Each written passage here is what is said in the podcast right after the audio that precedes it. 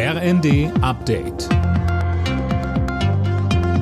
Stündlich neu. Auf den Punkt informiert.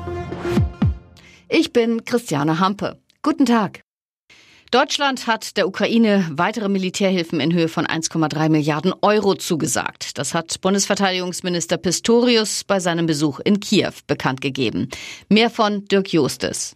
In dem Paket enthalten sind unter anderem vier weitere Luftabwehrsysteme sowie Artilleriemunition. Die Militärhilfen werden auch dringend benötigt, denn Russland hatte zuletzt seine Angriffe auf die Energieinfrastruktur der Ukraine wieder verstärkt.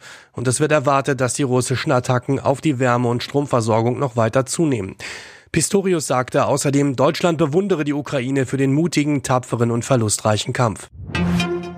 Verbraucherinnen und Verbraucher in der EU sollen defekte Elektrogeräte künftig einfacher reparieren lassen können. Das Europaparlament stimmte für das sogenannte Recht auf Reparatur.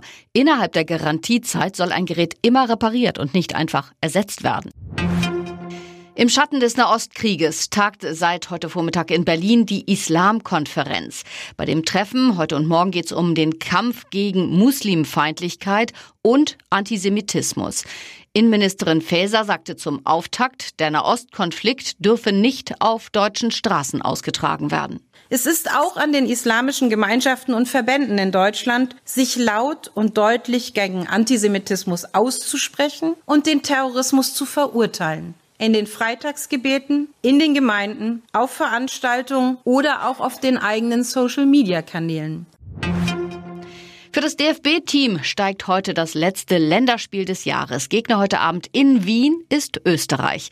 Nach der Heimpleite gegen die Türkei am Samstag ist man bei der deutschen Elf auf Wiedergutmachung aus. Anstoß ist um 20.45 Uhr. Alle Nachrichten auf rnd.de